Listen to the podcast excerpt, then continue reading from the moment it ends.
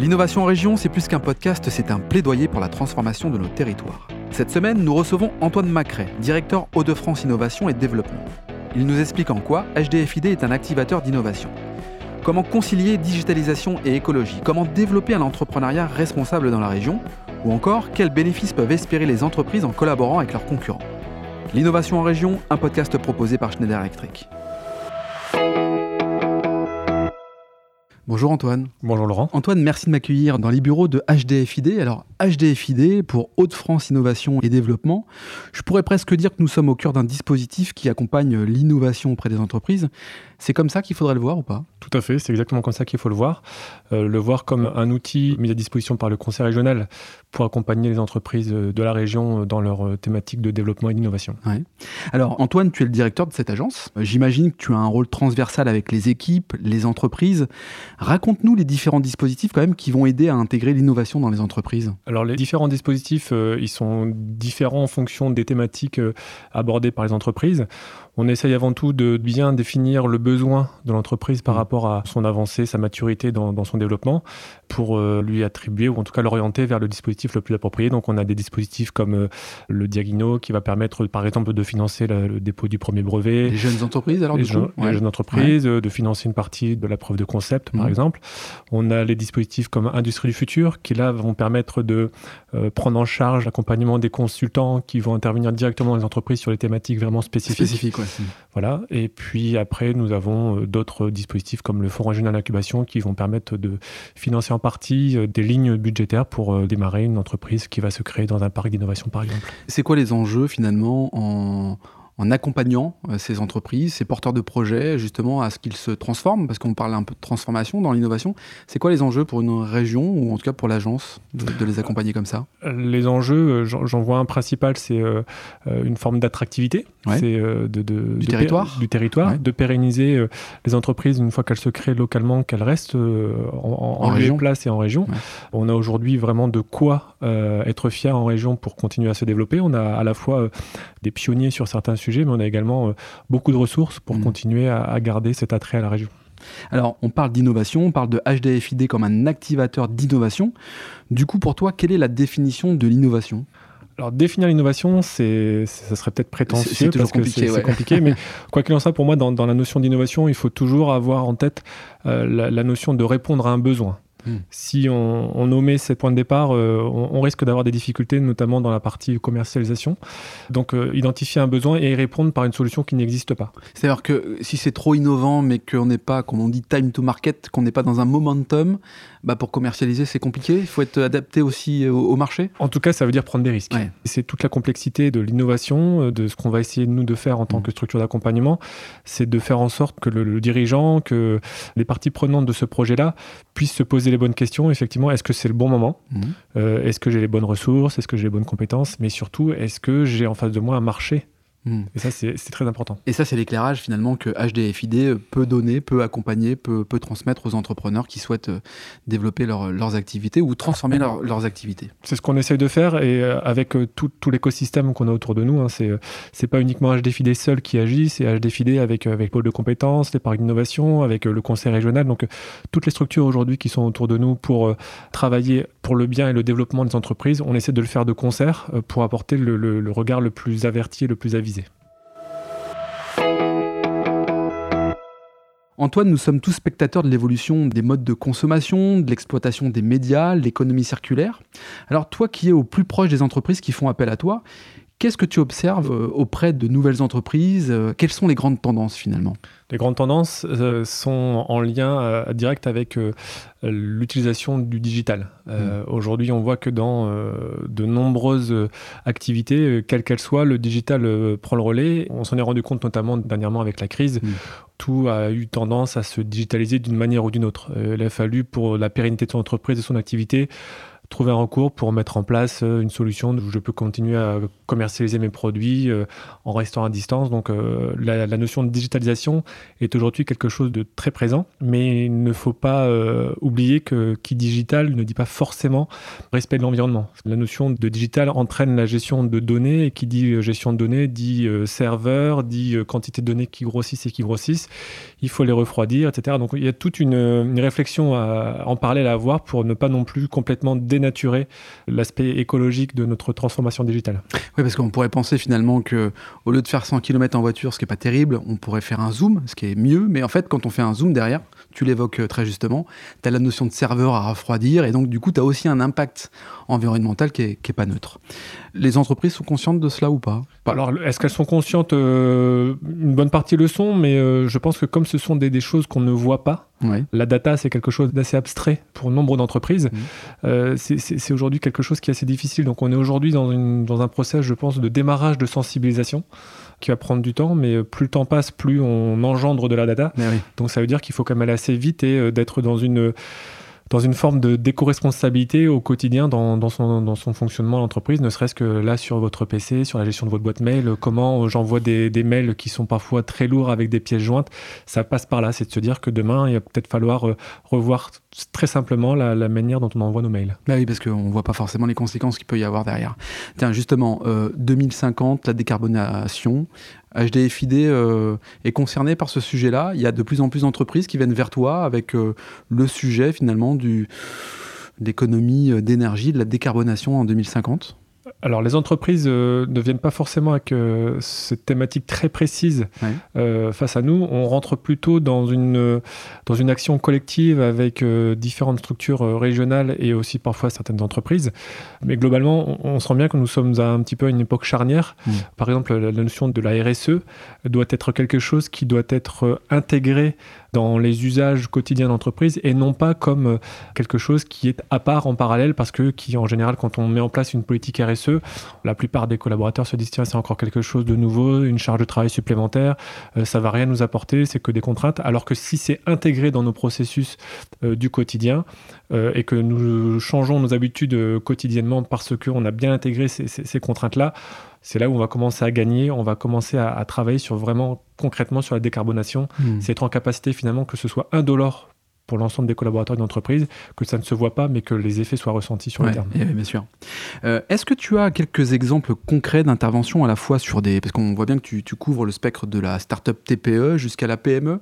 Euh, est-ce que tu as des exemples concrets de TPE, de PME, qui doivent aller chercher des compétences pointues et que tu as pu accompagner par tes équipes pour bien comprendre finalement l'accompagnement d'HDFID alors, la recherche parfois de compétences clés ou de compétences euh, très spécifiques euh, passe à la fois par euh, un extranet qui nous permet d'alimenter en mode data la mmh. connaissance de l'ensemble du tissu euh, labo, université, mais aussi entreprise parfois de niche.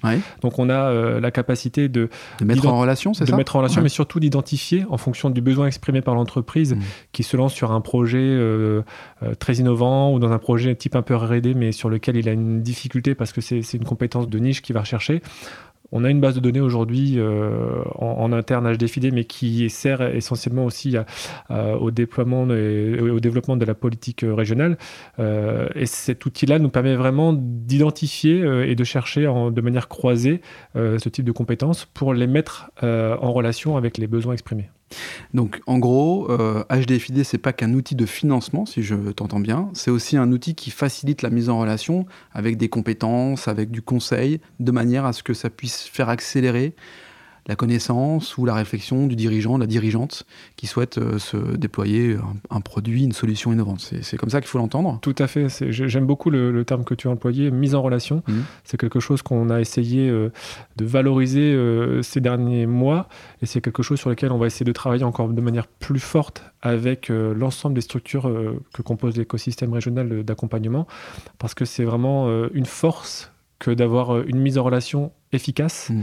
Donc on va même s'attacher euh, à, mettre en place un suivi des mises en relation que nous faisons pour être en capacité de se dire elles sont qualitatives ou pas, et donc d'être aussi en capacité à un moment donné de se dire que la mise en relation entre deux entreprises, une entreprise, un labo, une entreprise, euh, une collectivité, va aboutir à quelque chose. Et ça, c'est aussi important pour moi de l'apprécier sur le terme, pour que euh, ça permette aussi aux collaborateurs d'apprécier l'action de leur travail. Bien sûr.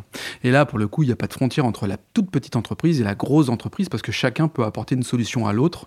Et c'est ça qui est plutôt enrichissant en fait pour euh, faire émerger de nouvelles idées, de l'innovation et surtout accélérer ces mises en pratique. Tout à fait, exactement. Tu parlais justement de mise en relation, on peut parler aussi de territoire du coup. Euh, là, on est sur le territoire des Hauts-de-France. La force des territoires, est-ce que la région des Hauts-de-France, à travers finalement l'outil je ne sais pas si on peut l'appeler comme ça, euh, l'agence HDFID. Euh, c'est quelque chose d'unique, c'est quelque chose que tu peux retrouver à droite, à gauche, enfin sur d'autres régions surtout. Et est-ce que vous communiquez entre vous pour faciliter là encore euh, finalement les bonnes idées, les bonnes pratiques avec les industries, avec les, les startups et autres entreprises? Alors effectivement, il y, a, il y, a, pas mal de régions qui ont également leur, leur agence régionale de développement et d'innovation. Mmh. On a l'opportunité d'échanger régulièrement sur des thématiques. Là, on, on, a eu un échange sur l'impact des élections régionales par rapport euh, aux différentes euh, gouvernances de, mmh. ce type d'agence. Donc il y a, des, temps d'échange qui sont réguliers pour pouvoir effectivement euh, échanger sur nos problématiques propres et puis nos, points d'amélioration, les actualités que nous rencontrons vis-à-vis des entreprises, etc. Donc on peut voir qu'en région de France, on est bien doté mmh. sur, sur cette thématique-là. On n'a pas à en rougir en tout cas de ce mmh. qu'on a en région de France par rapport à ce qui se fait sur le reste du territoire. Les pratiques sont relativement similaires, je dirais. La construction des écosystèmes se rapproche également. Après, euh, ce qui va faire un petit peu la, spécificité de chaque région va être en lien avec le tissu industriel local. Mmh, mmh. Si on va par exemple dans certains bassins, euh, comme en Occitanie par exemple, on va avoir des bassins très forts en lien avec l'aéronautique, avec Airbus localement. Donc ça va être une industrie très orientée aéronautique. Euh, voilà. Donc en, fonction des régions de France, les agences régionales de développement et d'innovation vont parfois avoir des orientations un peu plus ou moins fortes par rapport aux thématiques locales. Des expertises plus peut-être plus fines, quoi. Tout à fait. C'est quoi notre particularité à nous euh, dans la région de france du coup? La particularité, euh, c'est qu'on a un, écosystème très dense. Mmh. Sur l'apport que nous pouvons faire euh, aux entreprises, aux PME locales. On a eu de nombreuses industries par le passé qui ont vraiment marqué la production locale, la tisserie par exemple, c'était quelque chose de, très très fort. Euh, on, a bah, justement sur Amiens une tisserie qui va avoir une seconde vie, euh, la tisserie Cosra, qui va être réhabilitée un peu comme à l'image des locaux qu'on voit par exemple euh, à la pleine image ou à Roi Technologie, mm. donc de réhabiliter des anciens bâtiments pour leur donner une seconde vie, mais une, seconde vie, je dirais, intelligente pour continuer à faire du développement économique au sein de ces, bâtiments-là. Ouais, top. Quand on est une entreprise, une TPE, une PME, qu'on veut avoir l'accompagnement d'HDFID, comment doit-on faire? Un numéro de téléphone, un site internet euh, Alors, tout simplement, effectivement, soit se rendre sur notre site internet, de remplir le, petit formulaire qui va bien pour être rappelé par l'un de nos chargés de projet et euh, entamer une démarche d'accompagnement. Après, on peut également être mis en relation à travers euh, d'autres partenaires que nous avons en région, que ce soit le conseil régional, que ce soit les pôles, les parcs d'innovation. Antoine, tiens, j'aimerais que tu nous partages deux conseils, ou trois même d'ailleurs, si tu en as plusieurs, hein, n'hésite pas. Alors, à la fois quand on veut changer le monde, quand on est une jeune start-up qui veut changer le monde, et puis quand on est une entreprise déjà installée, mais qu'on a besoin d'innover peut-être pour, euh, pour tenir, pour prendre encore euh, une vision de 10, 20 ans. Est-ce que tu aurais des conseils à nous, à nous partager? Bien sûr. Euh, ça va, enfin, ça va être peut-être un petit peu redondant à ce que je disais tout à l'heure, mais c'est surtout de, s'assurer de cette notion de je réponds à un besoin. Mmh. Pour moi, ça, c'est quelque chose d'assez important pour, euh, en tout cas, limiter les risques. C'est toujours un petit peu cette notion de, de risque et opportunité, euh, un équilibre instable. Et donc, du coup, d'avoir une bonne connaissance du marché dans lequel euh, je m'inscris, dans lequel je veux me développer. Ça sous-entend derrière d'avoir un, bon réseau, un réseau de partenaires, un réseau parfois de, de, même de travailler avec des concurrents. Euh, donc ça, sous-entend derrière d'être très ouvert. Mmh. Euh, il est nécessaire euh, aujourd'hui et demain d'avoir une approche complètement différente de, la notion de collaboration. On peut très bien collaborer avec des concurrents sans aucun problème. Et mmh. je dirais même au contraire, plus on va avoir une stratégie affichée, plus on va avoir une stratégie partagée, plus finalement on va gagner ensemble les anciens adages de se dire euh, vivons bien, vivons cachés, je pense que c'est quelque chose qu'on peut oublier. c'est ce que je dire, c'est assez nouveau ce que tu me dis là quand même. Tout à fait. C'est assez, récent et il y a même des théories, il y a, des, il y a plus que des théories, des, des, des, études qui ont été menées pour prouver que plus on va être dans le partage et l'affichage de sa stratégie, mm. plus on va être en capacité de se co-développer. Mm. Alors certes, on va peut-être parfois se développer moins rapidement que si on l'avait fait de manière euh, seule, comme on dit, euh, seul on va vite, ensemble on va loin. Mais l'idée, elle est vraiment là, c'est de hmm. se dire que même travailler avec ses concurrents, ça présente de sérieux avantages. D'accord, ok. Un deuxième conseil, c'est euh, d'avoir une curiosité permanente, d'avoir recours à des outils comme de la veille. Donc c'est quelque chose que nous produisons pour le conseil régional et que nous mettons de plus en plus à disposition auprès de nos adhérents. La veille, c'est quelque chose qui peut paraître parfois un petit peu rébarbatif, mmh. mais qui peut être vraiment source à la fois d'inspiration, qui peut être source de d'anticipation, mmh. de, de, de, prise de conscience de l'actualité, de capter des signaux faibles. Mmh. C'est parfois très très important. Quand on parcourt certains documents, certaines euh, littératures, euh, on, se rend compte qu'il y, a des, il y a des choses qui sont parfois euh, pas forcément dites de manière très claire, mais quand on les voit de manière récurrente dans différents articles, on peut peut-être commencer à se dire tiens c'est quelque chose qui est en train de s'orienter dans cette direction-là. Est-ce que j'ai pas quelque chose à faire dans, dans ce domaine-là? Bah écoute Antoine, merci pour ces nombreux conseils. Merci surtout d'avoir participé au podcast de l'innovation en région, un format proposé par Schneider Electric. À bientôt. Merci Laurent, à bientôt. Si cet épisode vous donne envie d'aller plus loin, c'est l'occasion d'en parler à Antoine Chartres, directeur régional Grand Nord. Bonjour Antoine. Bonjour Laurent.